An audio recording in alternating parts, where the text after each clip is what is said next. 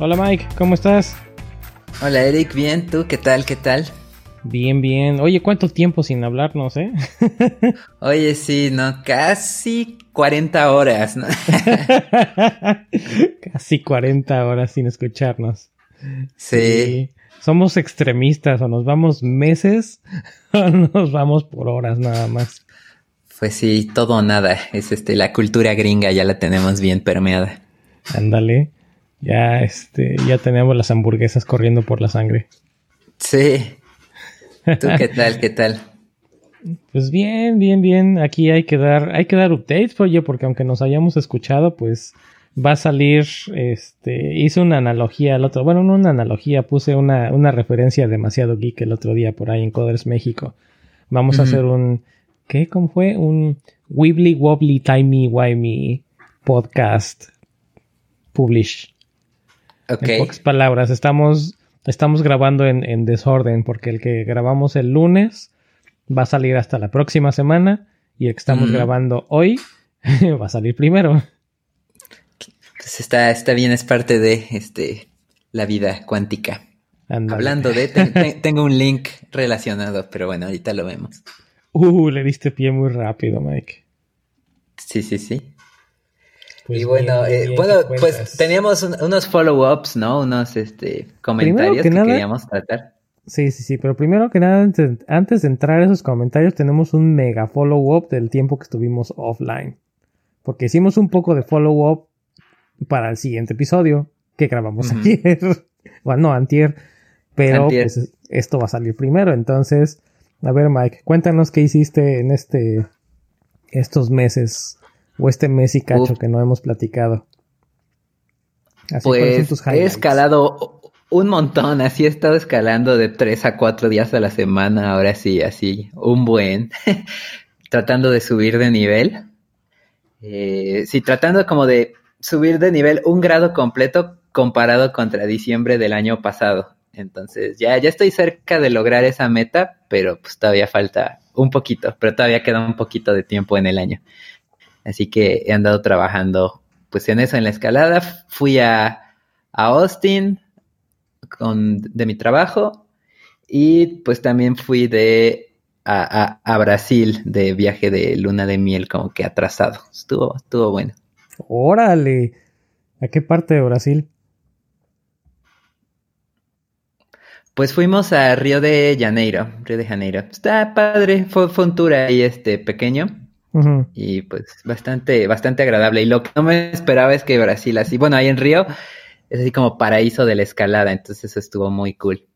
Obvio, no, no escalé porque no estaba preparado, pero ya vi, ah, para la otra sí me llevo las gatas.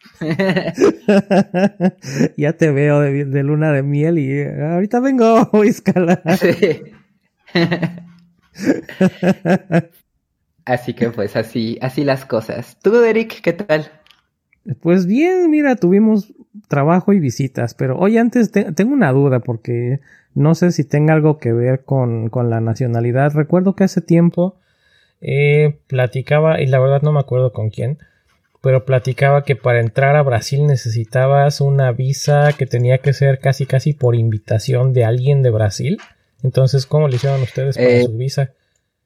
¿O cómo, Pues cómo creo que ahí? es correcto, pero a la vez, como recientemente fueron las, ¿qué fue el mundial o las olimpiadas en Brasil? Creo que el mundial, ¿verdad? Entonces como que relajaron todo ese tema de las visas y de hecho fue en junio de este año que prácticamente quitaron así los requerimientos de visas para muchísimos países, incluidos pues México y Estados Unidos. Entonces pues ya nada más con el pasaporte, súper bien. Órale. No, pues sí, súper bien entonces. Zip, zip. Bien, todos. Pues sí, yo aparte que- muy este económico. Siento que este está más barato que Puebla, así muchas cosas de la comida o así, o sea, bastante chido. Para nómadas digitales, creo que sería Ajá. un spot muy eh, atractivo. Órale. ¿Qué diferencia de horario Mm. tienen? ¿Tienen el mismo horario de México? Tienen, no sé si dos o tres horas más adelante que México. O sea, casi como si estuvieras en Nueva York o algo así, por ahí. Ok, Cool. Muy bien, muy bien, interesante. Pero pues, obviamente tienes que hablar portugués. más o menos, como que si les hablas español y ellos te contestan en portugués y se entienden los dos. Ya, pues ahí sobrevives. sobrevives, ok. Está bien, sobreviñes. Pues sí, exactamente. Jugando es como si fuera español costeño, ¿no? Pues mira, yo los, por, los brasileños que he escuchado hablar en, en portugués ha variado mucho mi, mi experiencia. Hay unos a los que medio les he entendido y otros a los que no les he entendido absolutamente nada. Ya. Supongo que como todo, igual llegas a, México sin hablar español y depende mucho a qué lugar de México llegues, es el español que vas a entender.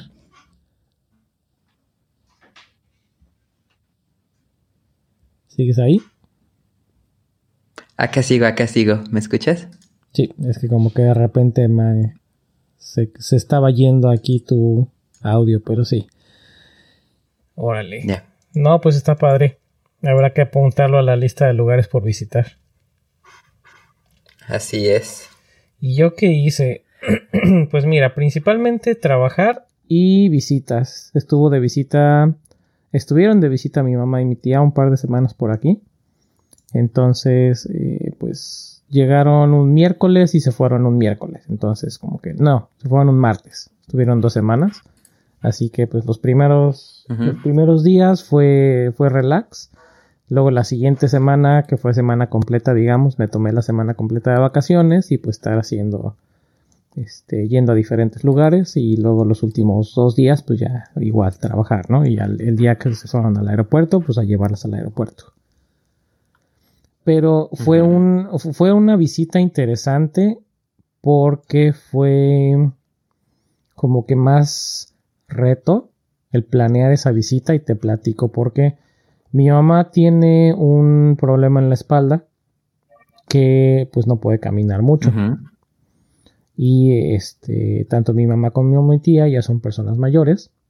Entonces, pues fue interesante el tener, el haber tenido de visita como dos meses antes a, a mi otra tía, a su otra hermana, que es, un poco más joven, y a mis primas, que pues, son mucho más jóvenes, obviamente, son más chicas que yo, el ritmo que llevamos con ellas fue completamente diferente al plan ahora de visita de, pues vas a Nueva York, pero no puedes estar caminando en Nueva York.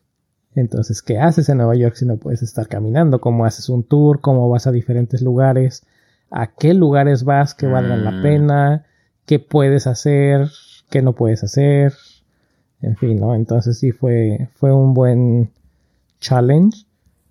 Este. el, estar haciendo este, este diferente, este tour diferente, ¿no? Para, pues para que conocieran diferentes lugares. No En Nueva York, aquí en Connecticut. ¿Y, eh, y, cómo le hicieron?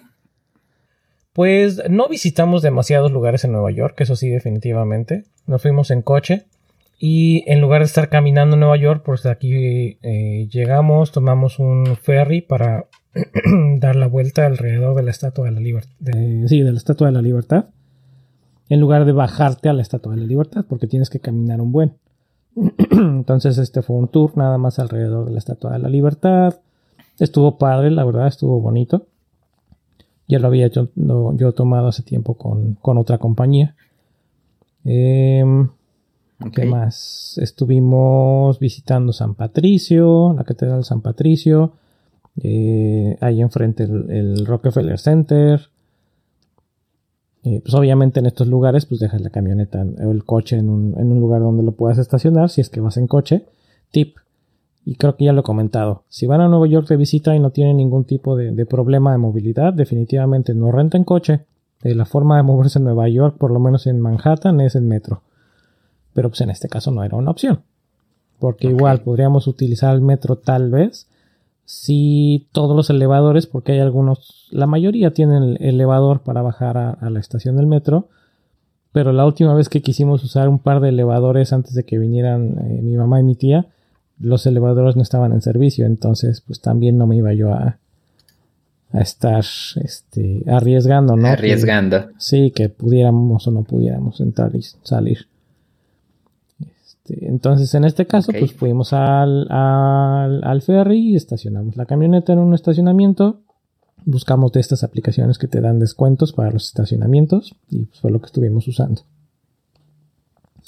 Y luego de ahí fuimos al de a la Catedral de San Patricio. Igual un estacionamiento por allí cerca y aprovechamos para quedarnos a comer también por ahí cerca para que valiera la pena el estacionamiento.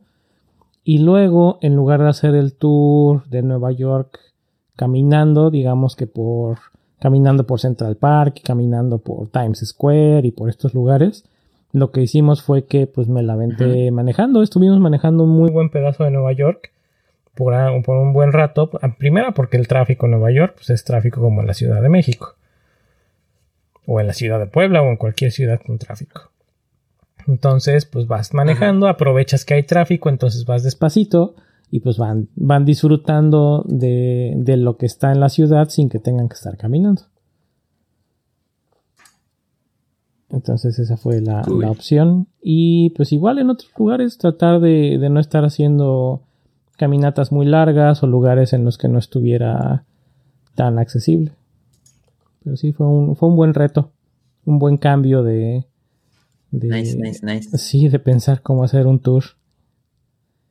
Y pues ahora sí. Ay, ¿qué más? Ah, bueno, eso fue parte de lo que estuve haciendo.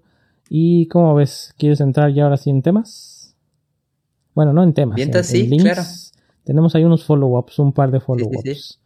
¿Te acuerdas que eh, platicamos, bueno, que comentamos en el episodio pasado, si mal no recuerdo, lo de YouTube? Que ya tenemos los audios en YouTube. Pues bueno, con el, parte de las notas estaba eh, el script que utilicé para hacer la conversión de los MP3 a, a videos con el, la animación y con el logo y demás. Pues Jorge Hernández eh, nos dejó un comentario en el gist en el que está hecha la, en el que publicamos en, el, en, las notas del episodio en el cual él hizo una modificación del script para no tener que estar generando archivos de texto dentro del script.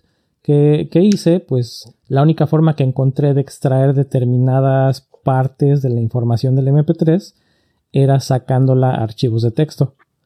Entonces, al parecer, encontró una forma también con, un, con otra herramienta de, de FFmpeg de extraer esta información, dejarla en variables dentro del mismo eh, script y luego ya nada más usarlas. No lo he probado, pero pues gracias a Jorge por el, por el comentario. Y también. Ah, ya lo ando viendo con FFprop se llama. ¡Eh! ¡Qué perrillo! No lo he probado, la verdad, pero estaría interesante probarlo. Una cosa que tuve, una de las razones por las que usé eh, los archivos de texto era porque extraigo los títulos que están en el MP3. Y entre los títulos está tanto el título del episodio como los títulos de, de los chapters. Entonces no he probado si con ese approach me da la información del título del episodio de forma correcta o me saca todo el string porque eso me pasó al principio. La primera vez que hice la conversión los episodios más recientes tienen el título y tienen aparte chapters no sé si has visto en tu cliente de, de Ajá, es que le, está haciendo le está haciendo eso del FF Pro y luego lo pasa por grep y le saca el title te supongo que, que por ahí está la magia negra ok habrá que calarlo porque a lo mejor entonces el prop saca nada más el puro título del, episodio. Lo voy a calar. Ajá, bueno, el prop dice, eh, eh, estaba checando la documentación de prop ahorita y dice FF Prop junta la información de streams multimedia y los, y los imprime en una manera leíble para máquinas y humanos. Entonces supongo que ha de ser como un string, este, como un CSV o una cosa así, ¿no? Separado como dos puntos o comas, así. Entonces, pues de ahí, por eso fue que le hizo el grep. Eso me imagino. Habrá que calarlo. Sí, porque te digo, lo que me pasó con la versión, la, primera versión que tenía del script, era que los primeros episodios sin problema. Pero cuando empezamos este año, no. Ajá, este año. Cuando empezamos con los episodios de la temporada 2, que es precisamente a partir de enero, eh, ya les metí chapters. Y entonces el video del MP3, en lugar de tener el puro título del episodio, tenía el título del episodio y todos los títulos de todos los chapters. Entonces ahí tuve que cambiar el, script para jalar nada más esas, esos pedacitos. Pero sí, lo voy a calar con alguno de los que tiene chapters a ver qué hace. Y si es eso, pues Habemos nuevo, nuevo script. Vamos a. Voy a pegar el link ahí de, de Probe para que esté en las, las notas. Vientos. Gracias. ¿Cómo ves? ¿Tú que traes links que quieras compartir antes de seguir haciendo follow-ups? Sí. Traigo tres links, pero a ver, bueno, el primero que les iba a hablar era de eso cuántico que les comentaba hace rato. Y es que Google sacó en su blog de inteligencia artificial que con su computadora cuántica logró algo llamado como supremacía cuántica, que es este que su computadora llegase a la respuesta de un algoritmo que normalmente tomaría, no sé, era como mil años o una cosa así, diez mil años a la computadora más rápida de la actualidad. Y pues esta la sacó en 200 segundos. Entonces, a la vez, usando pues esas magias negras cuánticas. Órale. Pues sacó como que todas las posibilidades de golpe y obtuvo la respuesta, ¿no? Ah, qué loco. Está interesante. Sí, sí, sí. Porque ya puede, puede pensar no en términos solo binarios, ¿no? Sino más allá. Esa es como la onda de el tema pues binario. Eh, en teoría puede estar en todos los estados simultáneamente, ¿no? Entonces por eso. O sea, aparentemente es como que un test súper acotado. No quiere decir que ya así. Inteligencia artificial. Este, la singularidad, pero pues es un súper paso adelante, ¿no? Skynet muy ad hoc con la temporada que estaban a punto de estrenar la próxima semana este Terminator. La última entrega. Exactamente. Bien, entonces, pues esperemos que, queda. que sí sea, pero no sea. Ok. Pues sí, ese es un follow-up. ¿Qué más, Digo, ese es un link. Aunque si nos vamos por el lado cuántico, si nos vamos por el lado cuántico, podemos saber cuántas, cuántas páginas traes pero no cuáles son. O podemos saber los links, pero no podemos saber cuándo los vas a compartir. Algo así. Mm, interesante. Algo así, no me acuerdo. Me acuerdo que hace muchos, pero muchos años leí en una revista de esas de muy interesante, precisamente, eh, una explicación básica de, de la teoría cuántica entonces ponían, creo que eran tres ejemplos, pero los que me acuerdo muchísimo son dos. Uno era que si fueras manejando en, tu coche, eh, ibas a llegar a un semáforo. Entonces el problema de, de, la física cuántica es que una de dos, podías saber, eh, podías hacer que tu coche desacelerara para llegar, bueno, en el semáforo, pero no sabías cuándo. O podías hacer, podías saber cuándo ibas a llegar al semáforo, pero no sabías a qué velocidad. Esa era una. Y la otra era la que más, más se me pegó de todas, fue, era la de un encendedor. Era que podías saber si tu encendedor iba a encender, pero no sabías con qué fuerza. O podías saber si tu encendedor iba a encender, podías hacer que tu encendedor eh, que tuviera la fuerza correcta, pero no sabías cuándo. No sé, estaba, estaba medio, sí, estaba medio loco ahí. Y hay otra, hay un, como un documental que se llama What, What the Blip, creo. Voy a buscarlo para poner en las notas. Que está muy bueno también. Y hablan de, entre otras cosas, hablan de, de física cuántica. También está muy bueno. Nice.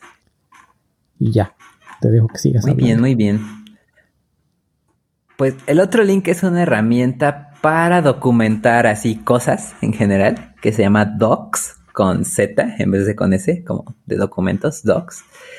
Y pues es como un frameworkcito de documentación que eh, ocupa como Gatsby, como sin que tú te des cuenta, no hay que configurar nada. Y está basado en MDX, que es Markdown más JSX. O sea que puedes escribir un post pues, en, en Markdown normal y si quieres hacer demo de alguna madre en React que hiciste, pues lo puedes importar y poner ahí y, va a jalar. Entonces está chido. Precisamente para documentar cosas, ¿no? Puedes documentar este, pues algún componente que hiciste y lo puedes mostrar ahí tal cual. Entonces está bien chido. Órale. Para documentar, yo he estado usando una herramienta que se llama MKDocs. Que está muy buena. E igual eh, tomas tus, tus archivos Markdown. En un Markdown, que es bien, viene siendo como que tu index, eh, pones el. Creo que sí. Pones el, los links que vas a tener, digamos que a tus archivos. Y eso lo que hace generar es la, la estructura y de ahí pues creas tus archivos, todas tus diferentes secciones de documentación, por decir, y te genera una documentación, una página de documentación bastante bonita. Y todo en automático y todo es con... Y de hecho soporta publicarlo automáticamente, no sé si a otros, pero el que nosotros usamos es GitHub. Entonces soporta hacer así como que le puedes dar mkdocs, eh, serve, y es de servidor local. Entonces vas editando por aquí tus markdowns y por aquí vas viendo cómo van quedando tu documentación.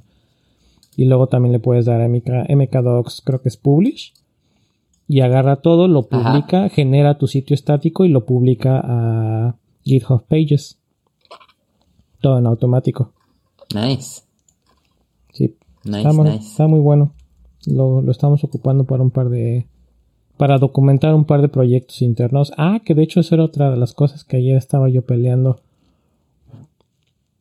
Pero bueno, les dejo el, link también de MKDocs. Pues sí, de hecho, ese, el MKDocs es el que ocupamos en mi trabajo y por eso se me, se me hizo interesante este de Docs, porque es como que la misma idea, pero un poco más, más cool. Órale, entonces ya, ya estoy aquí yo explicándote qué es. bueno, pero está bien para los que no sepan qué es.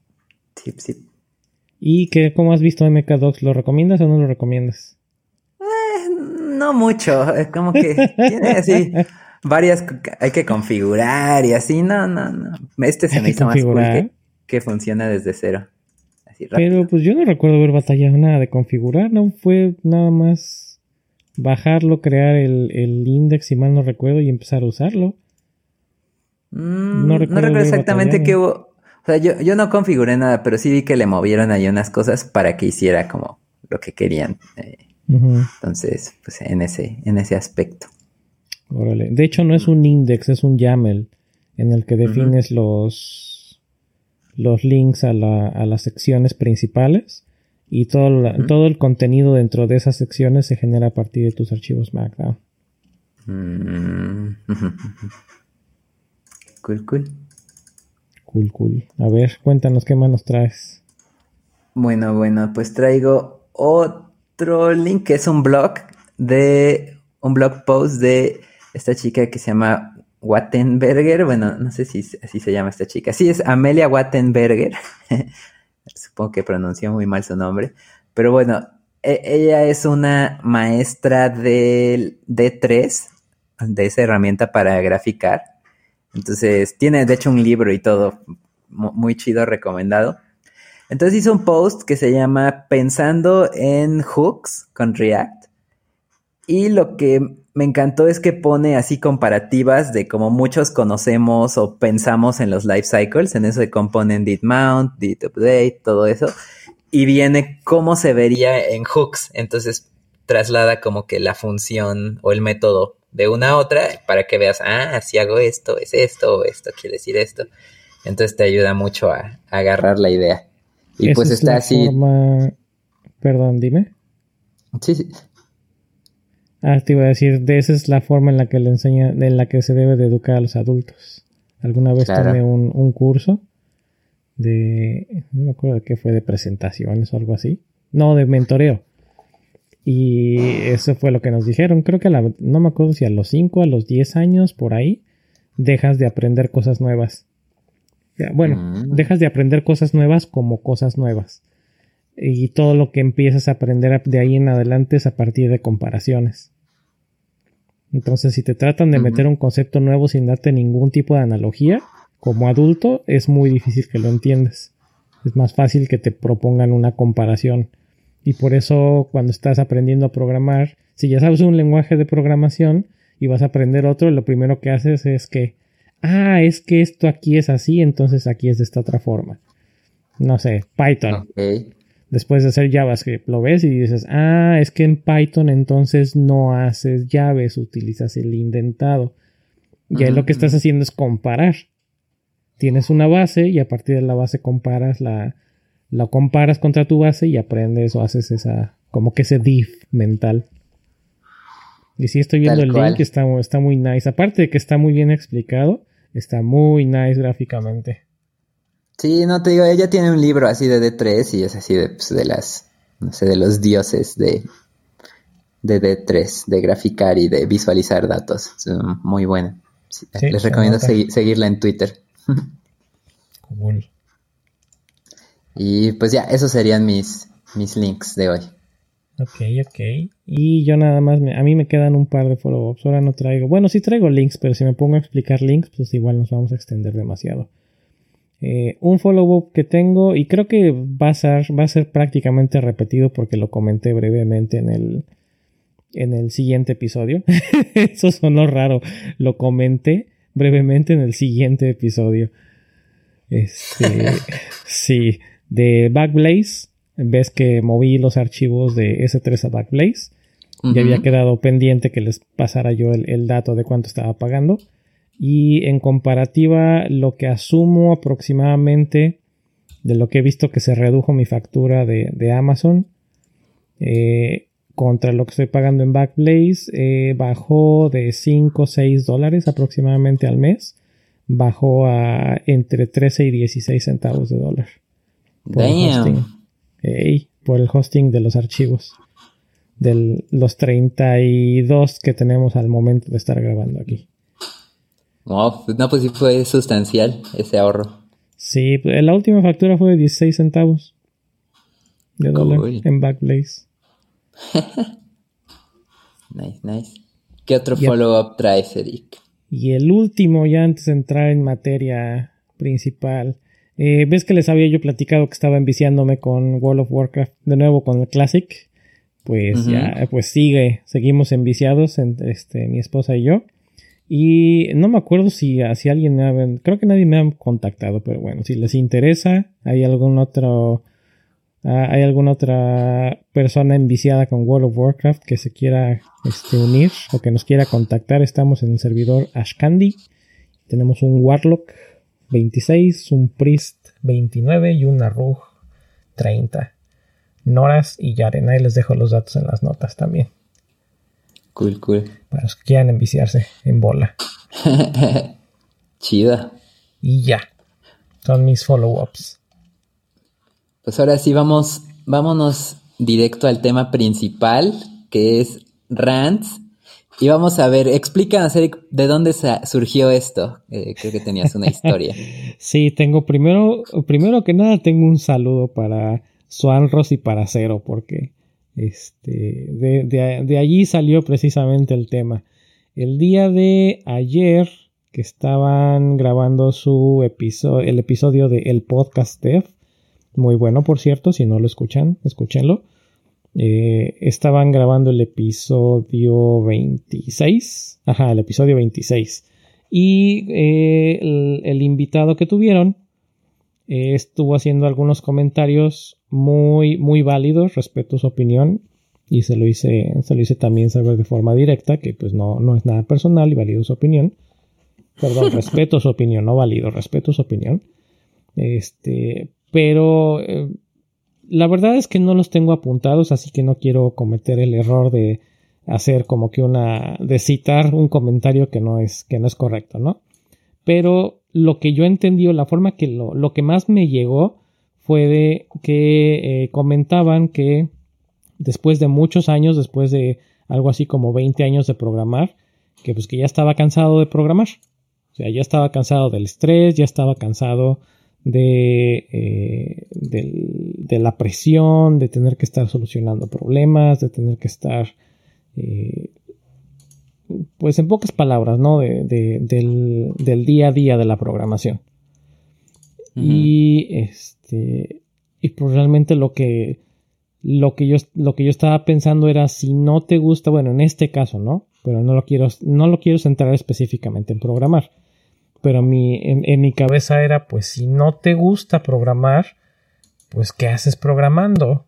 O sea, entiendo que hay áreas o que tal vez sea tu, profesión o ha sido tu profesión de los últimos 20 años o es la, la profesión en la que está basado tal vez tu compañía, si es que eres emprendedor, emprendedora. Pero pues si no es lo tuyo, lo único que estás haciendo es sufrir. Y yo soy he sido, creo que he sido siempre muy, muy de la idea y creo que lo he comentado también en otros episodios, en las que pues debes de hacer lo que te gusta, porque a final de cuentas, si estás haciendo tu pasión o si estás siguiendo tu pasión, pues si es tu pasión, te vas a enfocar y lo vas a hacer muy bien, si es que realmente te enfocas en, en ello. Y si lo haces tan bien, pues te vas a volver, digamos, con un experto o una experta y vas a terminar encontrando una forma de, de sacarle provecho a esa pasión. Habrá algunos casos extremos en los que tal vez sea más difícil, pero pues he escuchado varias historias de éxito, eh, pues igual y peco de optimista en decir que pues comparto mi historia de éxito en la que estoy viviendo de la programación, es lo que paga por, por mis comidas, es lo que paga por, por el techo sobre mi cabeza, es lo que paga por mis gustos, lo que me da de comer, pero pues es mi pasión, no, no lo estoy haciendo porque tengo que pagar y porque necesito ese dinero. Obviamente todos necesitamos ese dinero, pero pues también estuve de mesero hace muchísimos años, también estuve en, en un negocio propio, con, en un negocio familiar hace muchos años también de comida, pero pues no es lo mío, o sea, lo mío es la programación y estuve incluso, cambié de carrera dos veces, Estuve un año en electrónica, estuve unos meses en, gastronomía, pero pues a final de cuentas me, me, hizo un comentario mi mamá de, pues es que si a ti lo que te gusta es la programación y te gustan las computadoras, ¿por qué no te metes a estudiar eso? Si es lo que habías visto desde un principio, lo que originalmente habías visto. Y pues sí, o sea, afortunadamente pude hacer ese cambio en, en un buen momento antes de entrar al, al mundo laboral y pues la verdad es que llevo mencionaba yo en el chat que llevo 15 años, no estoy seguro si son 15 años exactamente, 14 o 14, pero pues menos de esos no son definitivamente y es lo que llevo programando y sigo yo igual de encantado con la programación que, desde un principio, ¿no? Entonces mi rant en este tema en específico con ese comentario es si no te gusta lo que estás haciendo y nada más lo estás haciendo por seguir la inercia o por lo que porque es lo que te está pagando, pues personalmente lo que yo siento es que la estás regando. Ahora, Mike, yo sé y lo hemos comentado en otras veces que creo que tú también tienes que, platicar acerca, acerca de esto porque pues tu carrera original no era, no era nada que ver con computadoras.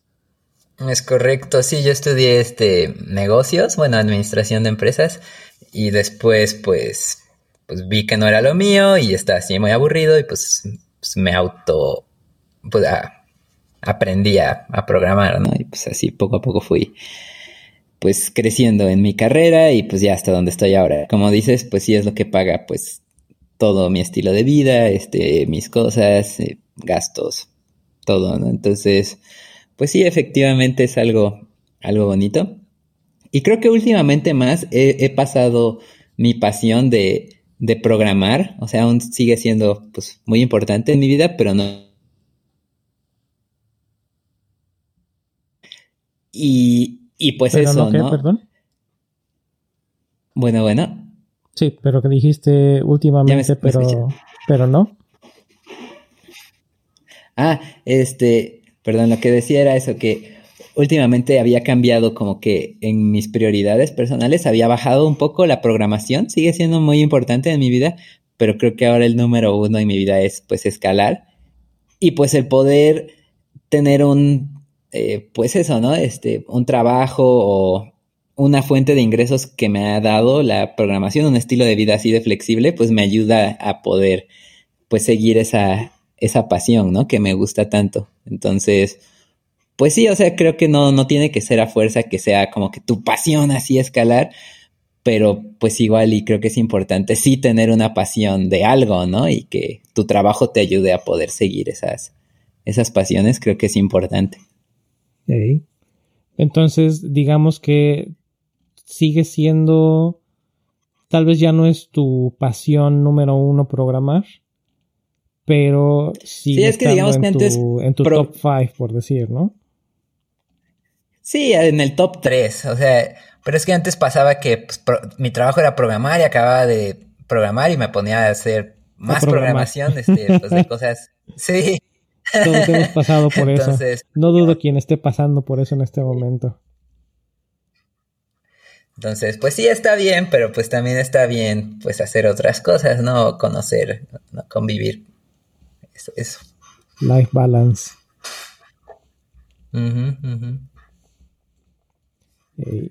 Entonces, si, fuera, si fuera o llegara un momento en el que ya no quisieras programar porque ya estuvieras harto de programar, verías la forma de buscar otra opción o de ver cómo puedes complementar, digamos, ese salario con, o incluso reemplazar ese salario con algo que tenga que ver con escalar, o no es, no es viable.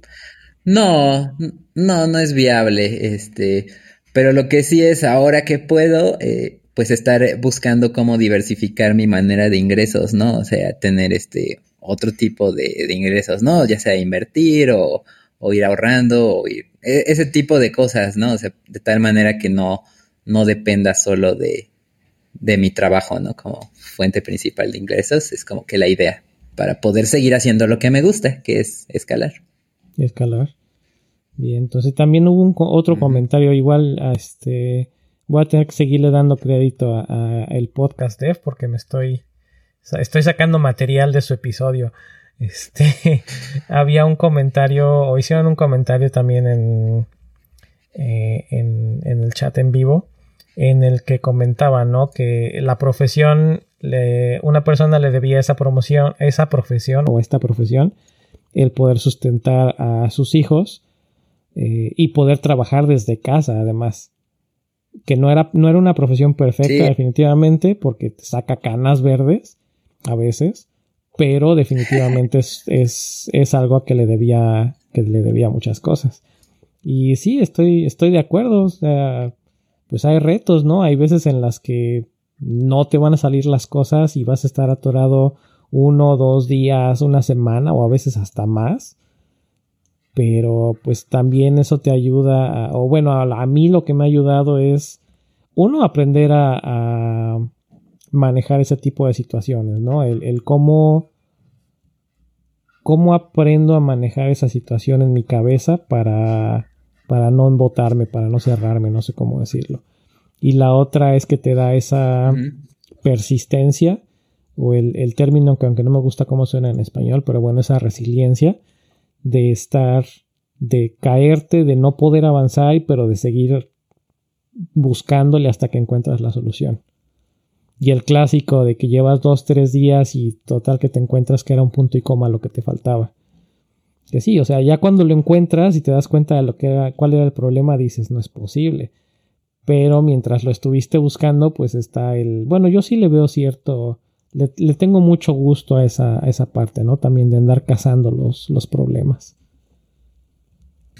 Sí, pues hay un cierto tipo de personalidad que hace mucho match con que te guste, pues esto, ¿no? La, esta industria. Sí, y creo yo que igual hay. También sabes que he notado que casi todos los programadores que conozco, si no es que todos tienen algo de extravagante en sus vidas. No, necesariamente se correlaciona con ser extrovertido, pero con algún gusto fuera de lo normal. No, sé si tú has notado eso. Mm, pues no, fíjate que no. O sea, he, visto demasiados perfiles diferentes, pero no, no, igual y no he puesto atención a ese, a ese detalle. Sí, pues casi siempre hay el que le, le, encanta pues cocinar así super gourmet, ¿no? O el que le encanta, este, pues no sé, series así de un algo súper específico nicho de mercado, ¿no? Al que le encanta, pues, no sé, su, un deporte tal. Como que he notado eso. Es, es raro así alguien. Eh, yo no he conocido a nadie, ningún programador que tenga una personalidad así como plana, ¿no? Que no haga algo totalmente promedio, sí. Somos casos especiales. Somos unicornios. Indeed. Indeed. Eh, y ese era uno de los rants. Y el otro, bueno, otro de los, porque no era, no fueron dos nada más, pero de los que más me, de los que más me acuerdo, eran que este, en algún momento salió otro comentario en el que decían que en nuestra época, asumiendo que, pues ya somos programadores de, en este caso, o a los que llevamos 10, 15 años o tal vez más en, el área, que este, en nuestros tiempos, por, por, decir la, clase, la, la clásica frase, en nuestros tiempos las cosas no eran tan fáciles, ¿no? Entonces tenías que hacerlo, tenías que batallarlo más, tenías que sufrirlo más. Y hacían un comentario que ahora, pues todos los, todos los millennial, todos los programadores millennial, andaban haciendo, o con, con que supieran hacer JavaScript, ya traían su, casi casi su carro del año, su iPhone 11, este, como que lo último de lo último, ¿no? Entonces, mi comentario ahí sí fue de, ¿qué onda? O sea, porque tú lo sufriste o como a ti te tocó sufrir significa que todos los demás tienen que sufrirlo. Y digo, después hizo la aclaración de que pues no iba por ahí el comentario, pero la verdad es que al principio así lo caché. Y es algo que he escuchado también en muchos otros lugares y de muchas otras diferentes personas, que no, es que si yo esto, si, si a mí me costó trabajo hacer esto, pues que les cueste trabajo. ¿Tú qué opinas ahí de, esa mentalidad? Eso se me hace una mamada porque pues no, animamos que él anduvo perforando discos o eh, papeles o eso como le hacían, ¿no? y pues el resultado de hoy es, de hecho, el que sea fácil para las personas de la actualidad es de que quiere decir que los de antes hicieron las cosas bien, ¿no? E incluso los que perforaron papeles pues no tuvieron que, pues no sé, hacer cosas, ¿no? Como dice eh, el dicho, eso estamos parados en los hombros de gigantes, ¿no? Entonces, obviamente siempre en el futuro se, se apunta a que todo sea mejor y estamos trabajando siempre para hacer las cosas más fáciles para los demás, ¿no? Entonces, pues, no sé, no ande de llorón, sería mi, fuertes declaraciones, bueno, no fuertes declaraciones, no, al conciso, eso fue un comentario conciso. Y sí, estoy de acuerdo contigo. Y no aplica nada más para, para programación, o sea, eso te digo, no lo he escuchado no nada más en, en nuestra área, sino en muchas otras áreas. Es que en mis tiempos todo se hacía clásico, o sea, en mis tiempos no había calculadoras, todo lo hacías mental. En mis tiempos te tenías que aprender, y eso eh, voy a poner también en, en las notas de, del, del, podcast un, un podcast que estuve escuchando apenas, son de, entrevistas de TED, eh, que comentaban, ¿no? También, es que, pues sí, en tus tiempos te tenías que aprender todas las fechas de todos los eventos habidos y por haber. ¿Por qué? Pues porque no había una forma fácil de que pudieras consultar esa información cuando la necesitabas. Era de que si en el momento la necesitabas, la tenías que saber y si no la sabías, pues ya estabas frito. Pero ahora entonces, ¿qué es lo que, qué es lo que vas a, qué es lo que vas a hacer? Pues no vas a quebrarte el, coco con, con, algo que no tiene caso que aprendas. Igual y cosas básicas o conceptos básicos sí los debes de, dominar, pero no te vas a quebrar eh, tres, cuatro, cinco días, no sé, estudiando o, bueno, años, no nada más días. No te vas a echar tantos años estudiando, tratando de memorizar datos que nunca en la vida vas a hacer si tienes en la palma de la mano un aparato con todo el conocimiento de la humanidad literalmente. Tienes que empezar, tienes que eh, desarrollar otras habilidades. ¿Sabes? Entonces, a lo que eh. iba con esto es, pues, ¿qué ibas a decir? Perdón.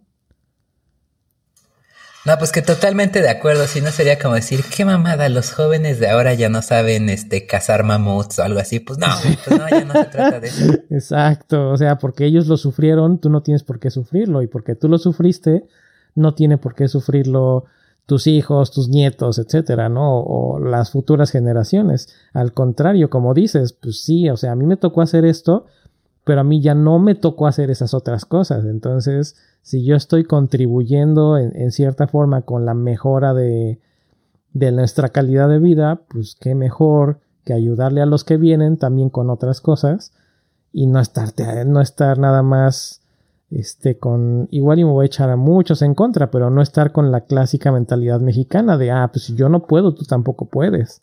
O si yo si a mí me costó trabajo, a ti te va a costar igual o más trabajo. Pues sí, pues sí. sí, no. No, no, no. A ver a cuántos, a ver a cuántos me echo encima con eso que acabo de decir.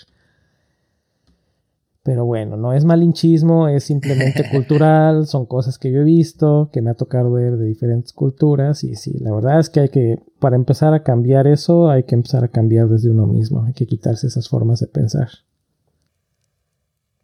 Cuesta mucho trabajo, llevamos muchas generaciones pensando así, pero totalmente de imposible. Y creo que tiene mucho que ver con eso que hemos hablado de dar el 10 y a ver, a ver, sígueme, sígueme elaborando eso mientras busco. Sígueme dando eso mientras, mientras busco pues aquí esto de que, Que es, que es muy común eso, ¿no? Que sobre todo, eh, pues sí, en la sociedad mexicana estamos más acostumbrados a eso, ¿no? Como que eh, hay que trabajar mucho, ¿no? Este, dar el, el 10, el extra siempre. Y pues sí, ¿no? Está eh, bien dicho que, o bien sabido, ¿no? Que creo que los mexicanos son de las culturas que más trabajan en el mundo, o sea, muchas horas, muchas más. Y no por eso es, es pues, las culturas mejor remuneradas, ¿no? Entonces, no, no tiene que ver una cosa con otra, sufrir o así, ¿no? Con, poder ganar bien, sino hacer un buen uso de, de tu tiempo. Sí, definitivamente de acuerdo. Pues sí, como ves. Y ya me encontré otro rant que había al inicio y está completamente relacionado a tu link y a lo que comentamos después de MKDocs. El otro rant que también estuve ahí batallando, este, aunque no fue tanto tiempo lo que estuvimos debatiendo acerca de eso, era documentación. Compartieron un, un link de, de otro estilo de programación, ahora otra técnica de programación o de como que de planeación y empezamos a discutir en el, en el chat durante, durante el episodio que pues no hay tiempo para documentar. Así que no hay, según esto no hay tiempo para documentar, que trabajas o sacas las cosas o documentas. Y mi argumento es que mientras tu equipo y tu empresa no aceptan que tanto el planear correctamente un producto programar correctamente un producto, probar correctamente un producto y documentarlo de forma correcta, todo es parte del trabajo. O sea, no nada más es tirar código por tirar código. O bueno, esa es mi opinión personal. No, sé, no nada más es tirar código por tirar código y que salga y, vámonos y que me paguen y el siguiente cliente y el siguiente cliente.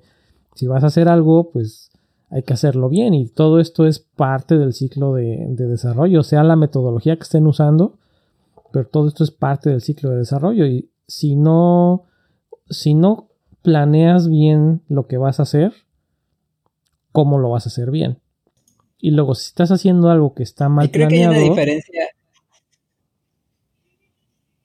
Hay una diferencia entre hacer las cosas bien y hacer las cosas gratis, que creo que también es como que algo pendejo en lo que caemos así muchos mexicanos. O al ah, menos a mí me pasa y conozco así varios que pasa eso. Sí, o, pues porque como tiene que estar bien, pues ya te sigues y trabajas de más o gratis, se me de, pues no sé, cobrar por hora o así, ¿no? O sea, sí lo haces bien, pero pues cobras bien también, ¿no? No sé, no sé. sí, estuvo muy intenso ese, ese debate, porque también lo que dices de lo cobras bien, eh, salía o divagamos del tema de documentar las cosas, que era lo que estaba yo hablando ahorita, a el lo que cobran versus lo que quieren pagar. Pero antes de, antes de tocar el lo que cobran versus lo que quieren pagar está el de documentar. Y lo que decía yo para, para cerrar un poquito ese, ese rant era, pues es que en, en mi equipo, ah, bueno, y también comentaban, creo que tenía algo que ver según esto de que, no, no, pues es que cuando empiezas un producto nuevo, pues sí, lo puedes hacer. Pero yo he estado tanto en productos nuevos como en productos no nuevos.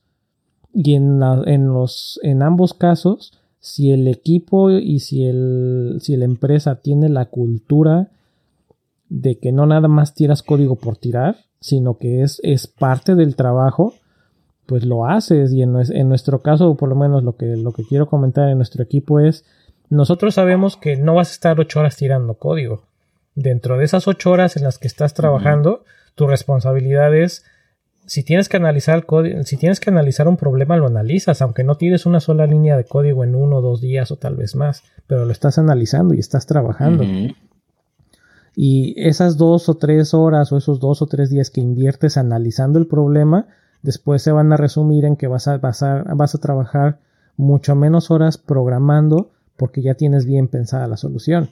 Y si ya la tienes bien pensada, entonces también viene eh, implícito que la vas a probar porque tienes que hacer, tenemos esa regla que todo el código que sale tiene que estar probado. Y si no está probado cuando estamos haciendo code review, va para atrás el, el, pull request o es obligatorio que si no lo pones en, en tu pull request y en tu siguiente pull request tiene que agregar coverage a todo ese código que hiciste. Y luego aparte, si es, si es un pedazo de código o si es una parte del sistema que es digamos semi público, o sea, si es parte visible de los clientes, algo que van a usar los clientes, tiene que estar documentado. Entonces, igual, o sea, no nada más es tirar código y testear código, sino también es parte del trabajo que tienes que documentar si es algo que necesita estar documentado, porque si no, los clientes no van a meterse a, ver el código fuente, a ver qué se te ocurrió ponerle o qué parámetros tiene o cómo funciona.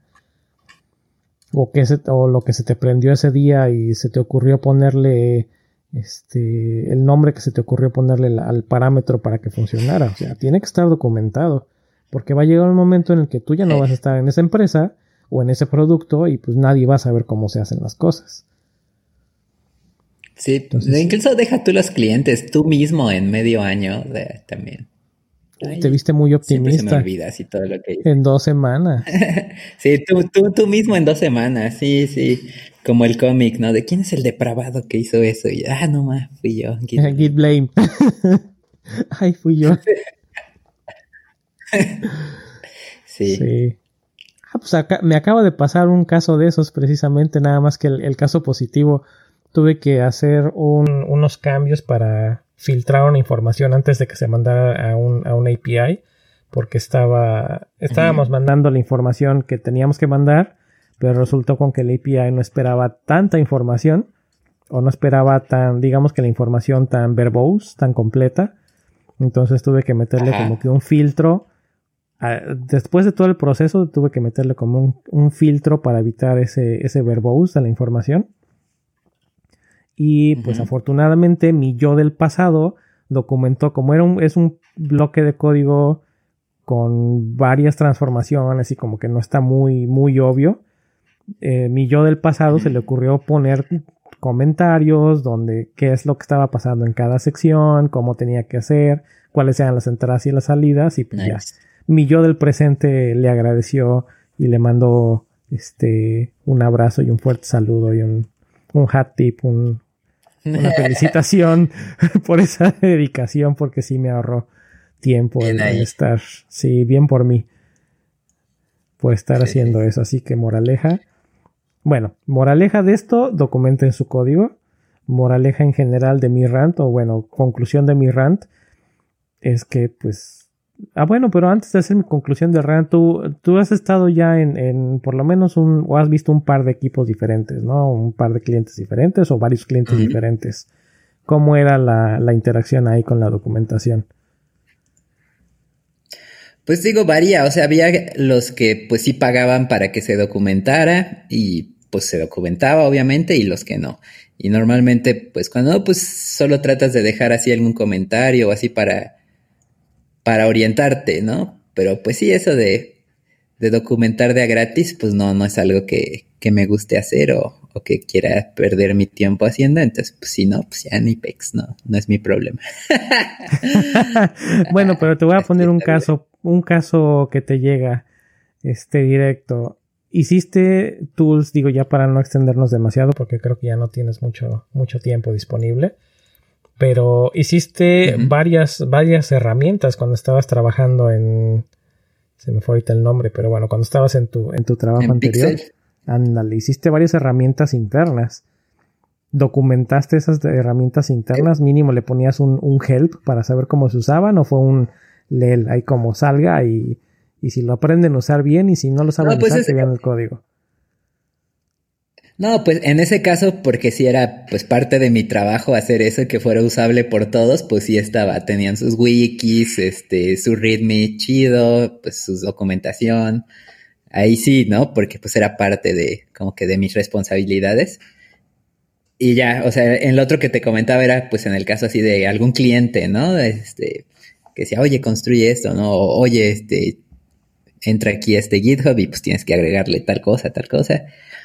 Bueno, eh, eh, de ese lado iba mi comentario. En el caso, de, pues sí, de las herramientas internas, pues sí, en general traté de ponerle, este, digo, wikis, readme y pues algún tipo de eh, como sitio estático para consultar cosas, documentaciones, así.